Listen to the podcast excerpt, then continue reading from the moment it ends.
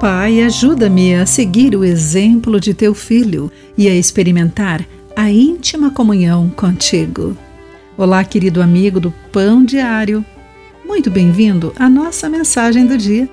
Hoje lerei o texto de Elisa Morgan com o título Orando como Jesus. Toda moeda tem dois lados. A frente é chamada de cara, e desde o início dos tempos romanos, a cunhagem geralmente representa o chefe de Estado de um país. O reverso da moeda é chamado coroa. Como uma moeda, a oração de Cristo no jardim do Getsemane possui dois lados.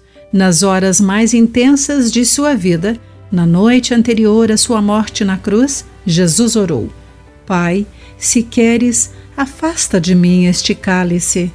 Contudo, que seja feito a tua vontade e não a minha. Lucas 22, 42.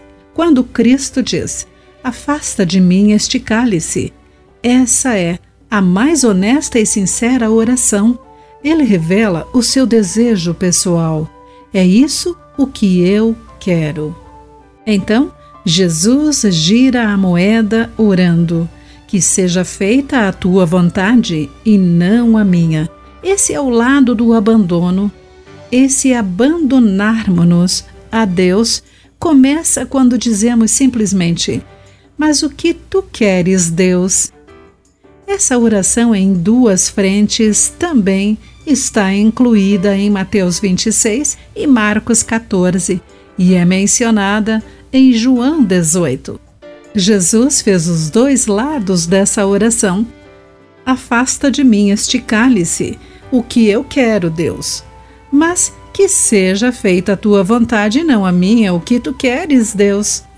As duas faces de Jesus, estampada em dois aspectos da sua oração. Querido amigo, o que podemos aprender se orarmos com honestidade e em completa submissão, como Jesus fez? Qual situação você enfrenta agora em que pode orar honestamente e abandonar-se aos cuidados de Deus? Pense nisso. Aqui foi Clarice Fogaça com a mensagem do dia.